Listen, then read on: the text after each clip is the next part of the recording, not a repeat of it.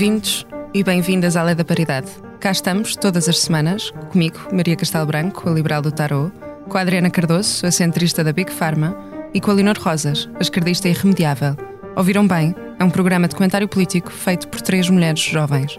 Durante os próximos três episódios, estarei eu, Maria Castelo Branco, e a Adriana Cardoso à conversa com uma mulher representante da Iniciativa Liberal, do Partido Socialista e da Aliança Democrática. Não contaremos nestes primeiros episódios com a Leonor Rosas, dado que, sendo candidata do Bloco de Esquerda pelo Círculo Eleitoral de Lisboa, estará em campanha. Desejamos-lhe a melhor das sortes e que regresse rapidamente a este que é um painel único no comentário político. E hoje contamos com a presença da Mariana Leitão, que é número 2 da Iniciativa Liberal pelo Círculo Eleitoral de Lisboa e é deputada municipal em Oeiras. É licenciada em Relações Internacionais pela Universidade de Lusíada e gestora com mais de 10 anos de experiência. Mariana, olá, bem-vinda e obrigada. Obrigada eu pelo convite.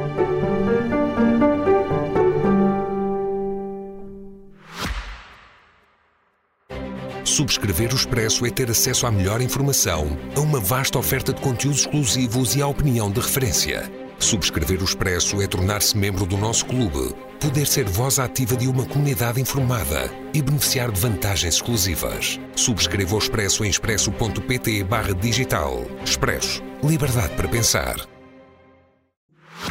Mariana, é inegável que a iniciativa liberal, de facto, conquistou um grande espaço em pouquíssimo tempo. Se formos a ver aquilo que é uh, o, o, tempo, efetivamente, uh, que, que a iniciativa liberal tem em termos de campanha política, é relativamente curto.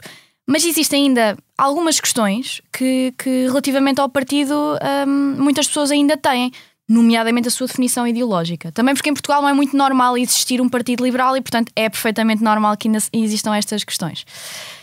É dito pela IEL e foi dito por, por vários líderes, inclusive é Coutinho Figueiredo na, nas últimas eleições uh, repetiu isto várias vezes, que a IEL não se define nem de esquerda nem de direita. Sabemos até que na última legislatura foi pedido para a iniciativa liberal se sentar entre o PS e o PSD. Mas é muito da comunicação política da, do partido usa-se o termo antissocialista. As duas coisas não são antagónicas, nomeadamente visto aquilo que são as tradições dos partidos liberais nórdicos de se colocarem relativamente mesmo ao centro. Não, não acho que seja antagónico dizer-se que não se é de esquerda nem de direita e dizer-se que se é antissocialista. Nós temos uma convicção profunda de que as uh, políticas socialistas não funcionam isso é visível, até pelo que tem sido feito no nosso país, que tem um conjunto alargadíssimo de, de medidas e de políticas e, em que impõem o intervencionismo direto do Estado, que é algo que nós eh, não, em, não nos revemos de todo e que acreditamos que o Estado tem de ter um papel bastante mais contido, nomeadamente nas questões mais associadas à, à economia. Mas a iniciativa liberal é, acima de tudo, liberal. Portanto, e sendo liberal, defende um, o indivíduo, defende uh, a liberdade, defende que uh, o Estado de Direito, obviamente, uh, mas que deve ser dada a primazia ao indivíduo, garantidos os seus direitos, liberdades e garantias, tal como está previsto na Constituição, e que em momento algum se pode abdicar desses direitos que nós temos e, hum, e que temos de os garantir sempre. E por isso dizemos que uh, não há aqui uma identificação com a direita ou a esquerda, não, não, não nos revemos nessa, nessa visão muito redutora das coisas, em que só por sermos de esquerda temos de defender determinadas coisas ou se formos de direita temos de defender outras. Não. A iniciativa liberal defende a liberdade e defende o indivíduo. Mas porquê o sentar entre o PS e o PSD se a IEL uh, tem bandeiras anti-PS? Os cartazes com a cara de António Costa, a comunicação política muito anti-Partido Socialista, porquê colocar-se entre PS e PSD? Não é propriamente uma comunicação política centrista nesse aspecto. Não, é uma, é, acaba por ser uma, uma comunicação política, uh, não vou dizer de centro, lá está, estamos sempre a olhar para uma visão muito redutora das coisas. Mas anti-PS, de fundo. Somos anti-políticas uh, socialistas de intervencionismo uh, permanente do Estado em todas as áreas da economia, de, do, da sociedade e do país. Um, isso somos completamente contra, anti, temos uma visão completamente diferente da forma como o Estado se deve organizar, da forma como os, o Estado deve intervir ou não naquelas que são as áreas uh, estruturais uh, de uma sociedade e, de, e, da forma de governação de um país.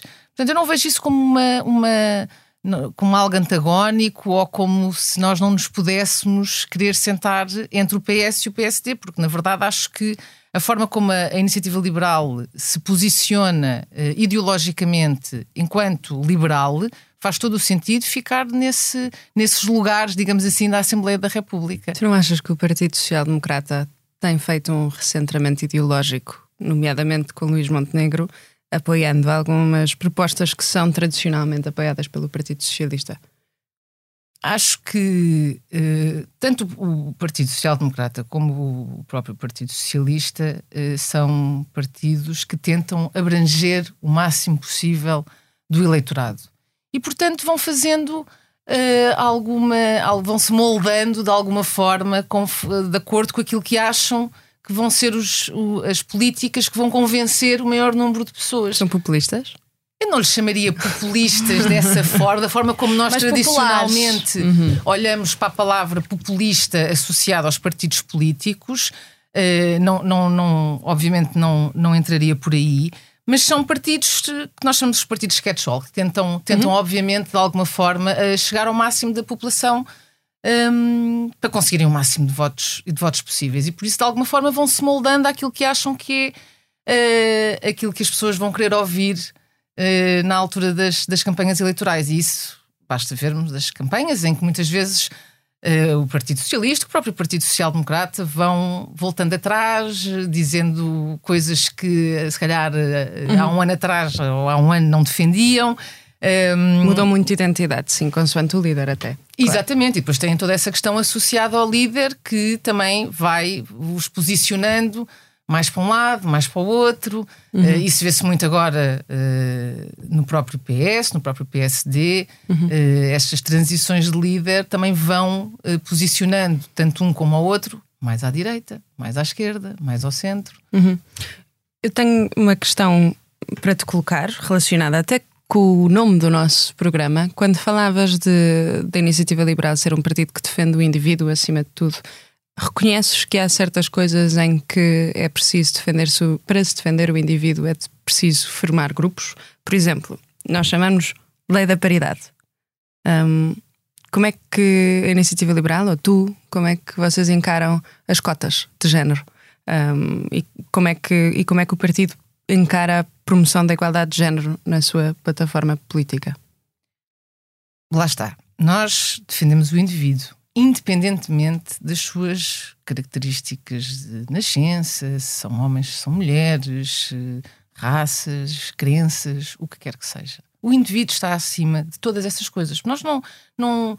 Há coisas que, obviamente, vamos fazendo escolhas ao longo da vida, mas uh, uh, o sexo com que nascemos, uh, a raça, todas essas características que nos são inatas, as pessoas não escolhem. E, portanto, nós não podemos uh, discriminar este, este tipo de situações.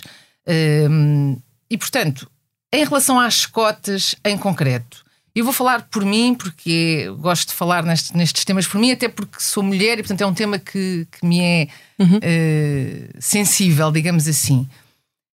Eu acho que houve um percurso, na, as cotas tiveram um percurso, tiveram um momento em que foram importantes para dar visibilidade a uma reivindicação eh, que, que, havia a necessidade, pelo menos, de abrir espaço a que as mulheres pudessem entrar em determinados domínios que até então estavam mais reservados aos homens. Houve dados mesmo às mulheres. Exatamente.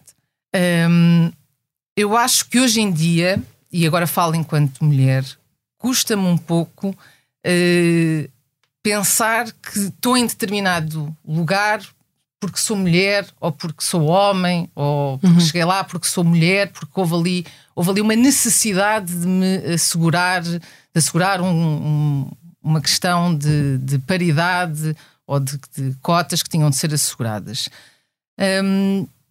Dito isto, uh, e, e, e, obviamente enaltecendo o papel importante tiveram, hum, acho que o problema está muito mais na forma uh, como a sociedade encara ainda determinadas uh, situações, nomeadamente, e agora vamos falar de forma um pouco mais concreta, ainda está, e é um caminho que tem sido percorrido, mas ainda existe uma certa lógica de que ao homem está reservado um determinado papel e à mulher está reservado outro papel. E enquanto uh, não acabarmos com essa forma de olharmos uhum. de, diferenciadamente para um e para o outro, uh, não vamos conseguir resolver o problema da representatividade das mulheres ou da igualdade de, de, uhum. de, no fundo, de garantir que estão também em cargos de chefia nas empresas, etc. As formas de resolver isso passam muito mais por garantir, até porque isso também está provado, que as mulheres são muito mais penalizadas no mercado de trabalho, por exemplo, a partir do momento em que se tornam mães. Exatamente. Uhum. E, portanto, o que é que é preciso? É preciso garantir que os direitos de parentalidade sejam iguais para os dois. Claro. Uhum. Primeira questão, e a Iniciativa Liberal defende isso. Isso uhum. é logo uma das. Não só defende, como inclusivamente já apresentou até propostas na Assembleia da República ao encontro disso, nomeadamente, por exemplo, na questão dos profissionais liberais, que acabam por não ter grande uh, apoio na, na, na altura da, da natalidade, quando, se tornam, quando as pessoas se tornam mães ou pais, um, e é algo que nós queremos também que seja uh, revisto para garantir que todas as pessoas têm a liberdade e as condições para terem filhos uhum. e isso não penaliza apenas uma das pessoas, ou uma das pessoas do, do, do, do casal que, que, teve o filho. Porque é isso que acontece hoje em dia. A forma como a lei uh, está estabelecida nos direitos da parentalidade obriga a uma série de situações à mãe, a outra série de situações ao pai, e apenas um conjunto pequeno de direitos é que podem ser partilhados entre os dois. E, portanto, acaba por, obviamente, por, pela forma como essa lei está redigida, por ser muito mais penalizada a mulher claro. do que o homem. E é isso que é preciso inverter. É isso que é preciso garantir em que há igualdade de oportunidades para todos.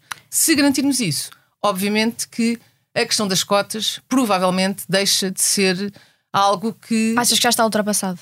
A necessidade das cotas neste momento está ultrapassada? Eu acho que hoje em dia. Nomeadamente, por exemplo, vou dar um exemplo específico, no caso da Assembleia da República. E nas listas, uh, próprias listas e a maneira como são formadas as listas dos partidos, uma das coisas que nós sabemos é que, utilizando até o subterfúgio das cotas, muitas vezes as mulheres são colocadas em posições uh, muito mais findoras uh, nas próprias listas e em posições em que depois abdicam dos seus lugares para homens acabarem por ser lá colocados. É uma coisa que está empiricamente estudada e há bibliografia relativamente a este, este ponto e que mesmo assim existe uma maneira de utilizar um subterfúgio à lei das cotas. Achas que está ultrapassada nesta, nesta questão, ou em termos seja, políticos? Ou seja, a lei das cotas, na prática, não resulta assim tanto, não é? Para, para garantir a representatividade. Os estudos, os estudos, os estudos que nós dizem... temos tido sobre, sobre a lei das cotas dizem que resulta numa, numa maior participação das mulheres em qualquer esfera onde sejam implementadas as cotas. Por exemplo, na Assembleia da República agora chegamos aos 30 e poucos por cento, quando tínhamos cerca de 10%. Não me citem de cor, mas acho que tínhamos cerca de 10% antes da lei das cotas. 8%. Certo, mas há ainda formas, lá está, há ainda subterfúgios que se podem utilizar e que acaba por se ultrapassar aquela que é, uh, o, aquele que é o objetivo. Como qualquer lei das, de, de, implementação das cotas. Aqui a questão é. Será que estávamos melhor sem essa lei? Eu não sei se estávamos melhor, não, não estou a dizer isso. Acho que lá está, e falei isso logo ao início, uh, do papel que tem tido e que tem sido importante para garantir, uh, mais que não seja. Uh, maior participação e uma, e uma maior, uma maior no fundo, as pessoas estarem mais atentas a esta necessidade. E a verdade é que também há estudos que mostram que essa crescente participação das mulheres também tem melhorado, no fundo, a própria performance, uhum. tanto exatamente. a nível das empresas como ao nível também. Das instituições democráticas, de, Exatamente. Uh, portanto, desse ponto de vista, não tenho dúvida que foi importante. Eu acho é que, uh, mais uma vez, eu gostava aquilo que é aquela que seria a minha ambição, e acho que vocês, se calhar, provavelmente também partilham disso, é que chegássemos a um ponto em que as cotas não eram necessárias, em que as pessoas chegavam lá pelo seu mérito, independentemente de serem homem ou mulher. Um... Sem dúvida, eu acho que isso é o sonho de qualquer Exatamente. feminista. E, portanto, a forma, o que eu digo é a forma para caminharmos até lá não passa, no meu ponto de vista, por cotas, porque isso já já foi feito, já está implementado e não está a resolver assim tanto, pelo menos no caso da política. Obviamente que tem dados positivos, mas eu ainda noto, especialmente na política, falta de mulheres. Sinto que há uma necessidade e que nós temos, em parte, até enquanto responsáveis e enquanto pessoas também eh, que estão nos partidos e que fazem essa ação política, temos a responsabilidade de mais não seja pelo nosso exemplo também, uh, e uh, de trazer mais mulheres para a política e elas também sentirem que vêm porque querem e, e vão subindo porque têm mérito para tal e não apenas para virem ocupar um lugar que tem de ser preenchido porque a, lei assim o exige. Uhum. Que é aquilo que eu sinto que ainda uh, se. que é aquilo que as pessoas, no fundo, especialmente as mulheres, uh, sim, sim, vou ocupar a cota. Uh, mas não tenho ainda muito interesse em participar efetivamente, em estar ativamente. E, portanto, isto acaba por ser uma coisa que eu acho que desvaloriza o papel que nós podemos ter e que já vamos e que temos, obviamente, mas que ainda pode ser muito melhor e pode garantir que há mais mulheres a vir, que eu acho que isso é, é, é o importante. E, e, também a questão de garantir as oportunidades iguais para, para todos. Uhum. No fundo, é isso que, que, nós pretendemos. Que é o objetivo final. Exatamente. Vamos então aqui trocar, trocar tema, uh, porque o tempo é curto, infelizmente. Uh, e eu gostava de perguntar acerca de uma das medidas mais emblemáticas daquilo que é o programa eleitoral da IEL, daquilo que é a campanha uh, da IEL e até daquilo que é o foco que Rui Rocha tem tido nos, nos, nos, últimos debates, que é a taxa única de IRS. Que de forma conjunta a baixa de IRC, que também é proposta, provoca as únicas contas que eu vi sobre o assunto, que mais uma vez não são do partido porque não, não, não foram apresentadas, provoca uma perda de 9 mil milhões de euros de, de receita fiscal. Nós temos um país com muitas carências e temos um país onde 2 milhões de portugueses estão, estão no limiar da pobreza. Mesmo que tenha funcionado noutros países, no país que nós temos, é líquido que funcionasse de forma igual? Faz sentido importarmos medidas de outros países sem serem adequadas à realidade portuguesa? Uh, não acho que se esteja a implementar uma medida que não seja. Implementar não estará, mas uh, a, sugerir. Ou a sugerir uma medida que uh, esteja desfasada da, da nossa realidade. acho que é importante clarificar já essa questão. O facto de, de, de existir em outros países e funcionar lá uh, é um sinal, mas obviamente que nós, uh, quando, uhum. quando definimos que isso vai constar do nosso programa uh, eleitoral, é porque, obviamente, estudámos o assunto de forma a perceber qual é que era a, a sua aplicação no nosso país. E há aqui uma questão que eu acho que é muito importante, que é há uma realidade de baixos salários transversal no país, portanto, as pessoas ganham pouco para aquilo que é o custo de vida e isso tem de ser alterado. E isso só se consegue alterar hum, de duas formas: através do crescimento económico, que vai gerar mais riqueza e, portanto, de alguma forma, uh, aumentar os salários, e através da baixa de impostos. Ora, a baixa de impostos é aquilo que no imediato permite que as pessoas, ao fim do mês, tenham Tem mais rendimento, mais claro. dinheiro para fazer face àquele que é o custo de vida.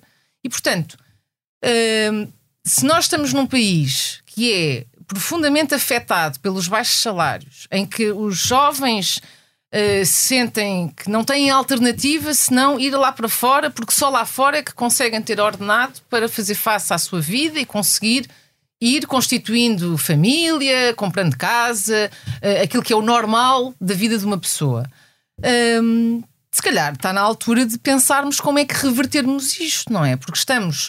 Uh, e obviamente quem, qualquer pessoa que queira emigrar é livre de o fazer, claro. pode ser a sua opção de vida. Não, não pode ser empurrado. E não pode ser uma inevitabilidade. Claro. As pessoas têm de ter direito à, sua, à escolha da forma como querem viver a sua vida. Claro e nós, em Portugal, com a taxa. Uh, as taxas de, de, com a carga fiscal, no fundo, que impomos em tudo, seja no, no salário das pessoas, seja às empresas, eh, não permitimos que haja essa opção de vida. Ou seja, os jovens acabam as suas licenciaturas e não têm opção, porque cá eh, vão ganhar pouco e provavelmente não conseguir sair da casa dos pais, não consegui progredir, não consegui comprar uma casa, não consegui constituir família, etc. E acabam por emigrar. E, portanto, são obrigados a isso. Um, a taxa única, e que no fundo, neste momento, o que está proposto é até um modelo depois de, de duas taxas. 27,5, uh, não é? Também. De, de, modelo intermédio, não é? Exatamente. Uhum. Um, que, que que permite que, que haja aqui uma transição de alguma forma uh, e não ser logo passarmos de, de, dos escalões todos que temos hoje em dia para, um, para apenas uma taxa, uh, mas é, é, uma medida que no imediato resolve a vida às pessoas porque dá-lhes mais dinheiro ao fim do mês. E no fundo eu acho que é, é esse o objetivo e... das pessoas ficarem mais, terem mais disponibilidade para terem uma vida melhor. E por falar em mais dinheiro ao fim do mês, temos aqui outra questão. Vamos chatear imenso com esta, com esta medida da flat tax, porque de facto é a proposta bandeira da IEL. E eu vou pôr-te este cenário. Imagina que a pessoa A, por exemplo, a Adriana, que ganha 20 mil euros por ano e com um imposto fixo de 15%, a flat tax de 15%, descontando os 820 euros agora do salário, do salário, salário mínimo, um, fica, paga 1.278 euros de impostos. Depois podem fazer as contas, verificar, eu estive a fazê-las, um, e fica com 18.722 euros líquidos depois deste, destes impostos, destes 15%. E agora imagina a pessoa uh, B, o João, que ganha 200 mil euros por ano e com a mesma taxa de 15% paga 28 mil euros 278 de impostos e fica com 171 mil euros 200, 722 euros. Um, eles ambos pagam 15%, mas imagina agora que a Adriana vai ter que pagar uma despesa fixa de 15 mil euros por causa da casa, da habitação, o que significa que a Adriana vai só ficar com 3 mil euros para poupanças e outras despesas, mas o João vai gastar a mesma coisa em bens e o João vai ficar com a grande sobra de 156 mil euros para poupar, para fazer outros investimentos. Para, para lúdico, a minha questão, ou isso, uh, para fazer o que quiser, para investir na sua educação. A minha questão é: será que este imposto afeta significativamente a capacidade da Adriana para cobrir os custos essenciais e poupar para o futuro? Tira-lhe dinheiro da carteira, ou seja, ao oposto de, de, das medidas progressivas que o que acontece é que o João vai ter que pagar mais impostos e os impostos depois vão ser redistribuídos de forma a que a Adriana até possa uh, serviços públicos possa até ter uma taxa menor do que 15% para ter mais dinheiro para poupar ao final do mês. Pergunta... Como é que tu defendes? A minha questão é como é que como é que se defende esta disparidade nos rendimentos? Ou achas que há uma disparidade causada pela flat tax? Eu percebo a igualdade, mas será que há equidade? Duas questões. Para já, no, lá está, uh, nós atualmente temos o que temos no programa são uh, duas taxas. E, portanto, provavelmente, o não sei qual foi o nome que deste ao, ao João. O João. Tem mais dinheiro, até é homem. mais normal. Uh, provavelmente estaria a pagar uma taxa de 28%. De qualquer forma, um, repara, para já a medida tem uma série de, de ou seja, deduções eh, que têm em conta a própria realidade das pessoas, tal como existe hoje em dia, que as pessoas deduzem relativamente aos filhos e, todas essas questões. Um, e depois, um, eu não acho que se possa olhar para as coisas, ou seja, uh, todos nós contribuímos com aquilo que uh, devemos contribuir de acordo com, com, com, a taxa que iríamos, que iríamos pagar.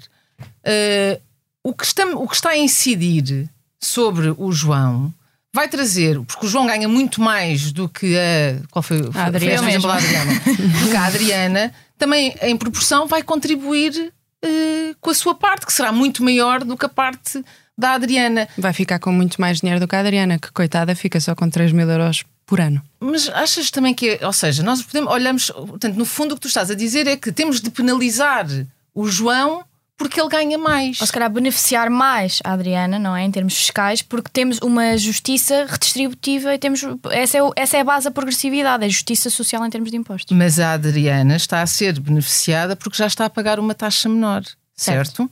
Mas, mas, mas... E o que aquilo que vocês estão a dizer é que acham que para isto ser justo, o João devia pagar muito mais sobre o rendi sobre, o, sobre aquele que é o rendimento do seu trabalho eu não digo nada, eu estou a perguntar. Sim, sim, sim. Não, é o exemplo que estão a dar. É uma das maiores críticas que são feitas à, à própria Flatex. E eu acho que não, é, que... não é justo em termos sociais termos uma pessoa com muito mais alto rendimento que, ok, que a porcentagem é a mesma, mas em porcentagem para o seu rendimento, aquilo que vai poder poupar ao fim do mês ou ao fim do ano, o dinheiro que isso acaba por pauperar o, o, o Estado Social que depois reverte em, em, em, serviços públicos, não é o mesmo estilo de poupança que uma pessoa com baixos rendimentos terá quando uma grande fatia dos portugueses já nem paga IRS à partida.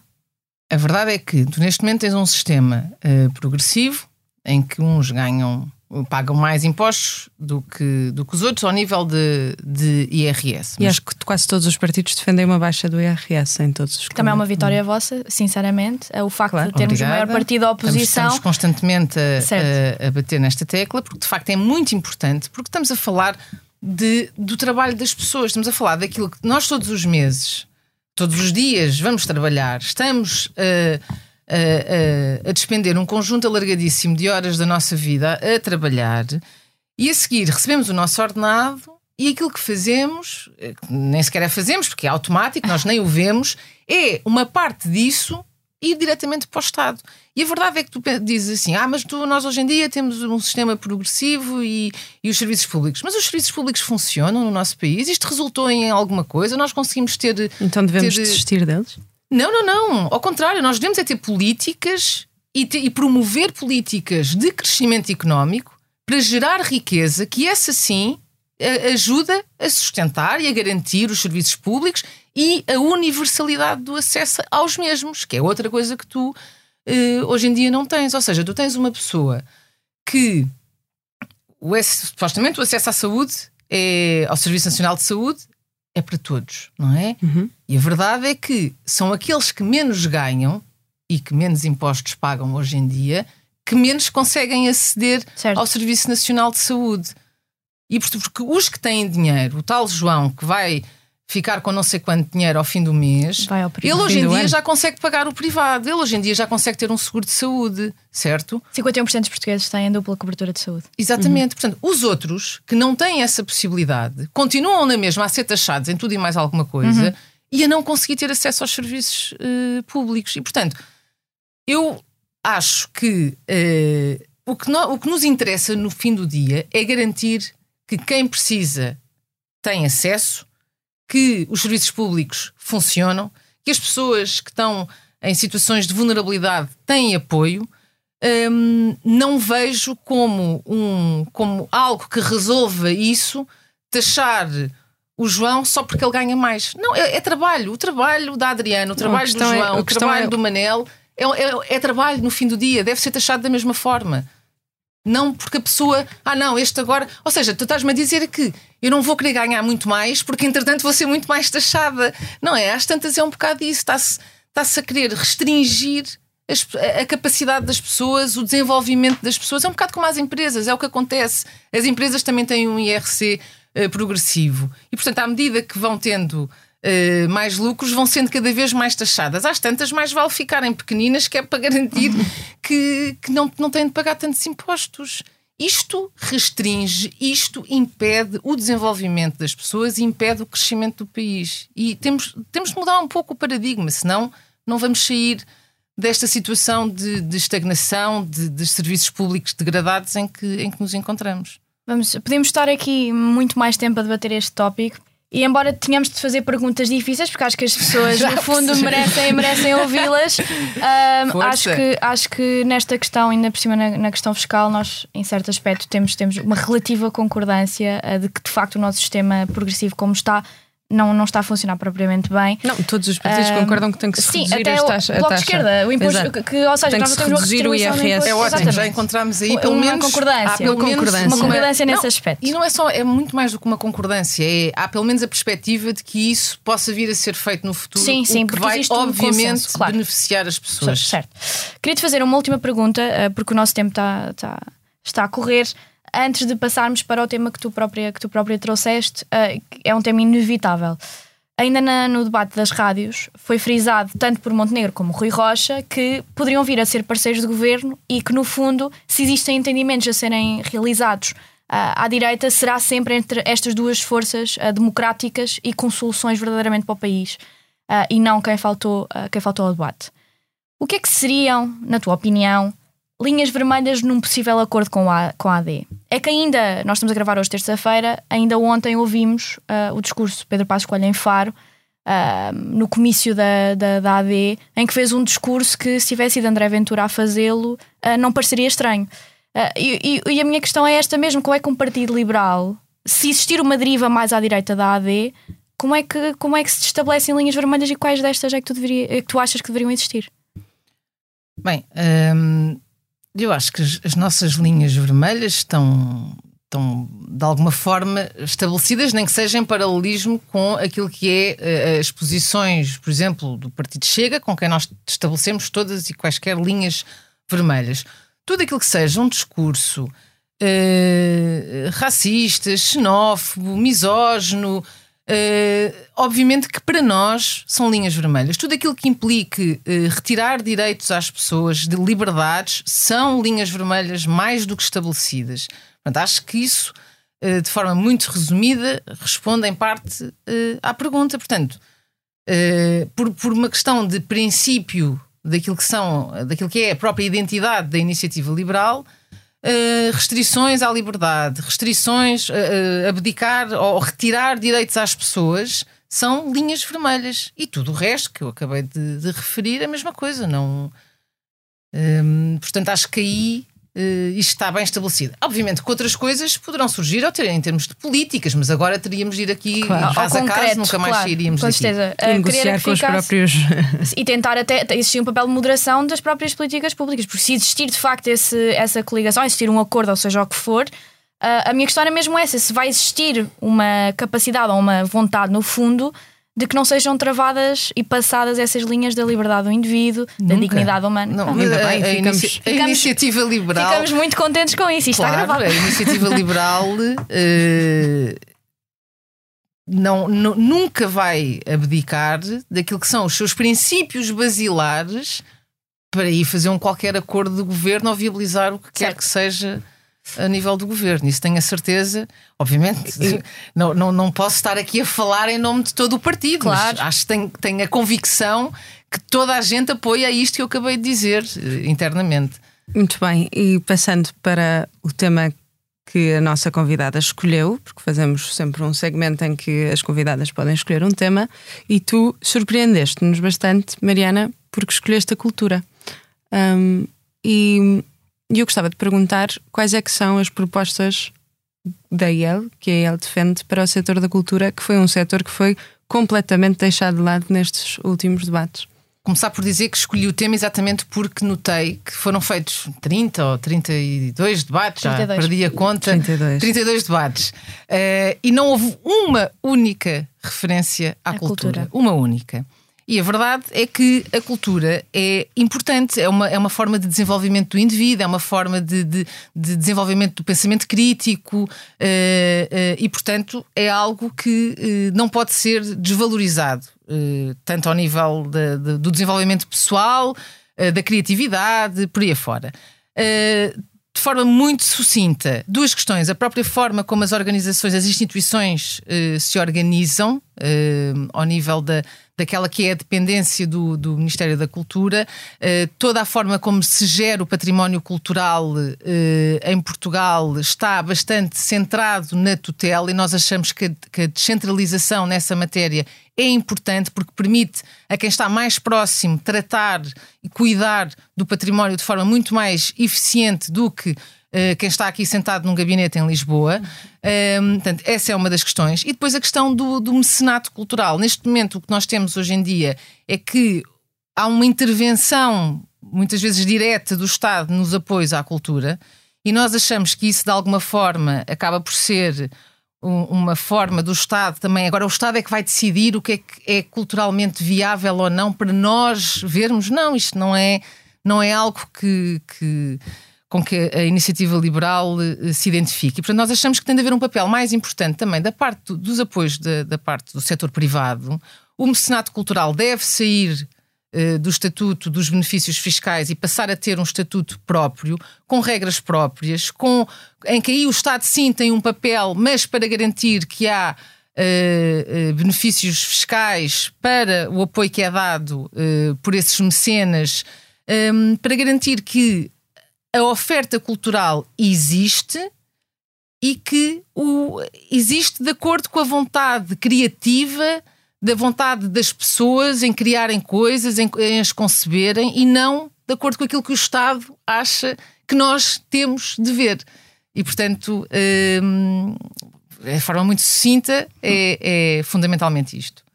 Muito bem. E, e, peço desculpa por não termos mais tempo, também é outro tema super interessante para discutir. Um, e, mas temos, temos mesmo que terminar, muito, muito infelizmente, e, e, e terminamos também com a questão da cultura.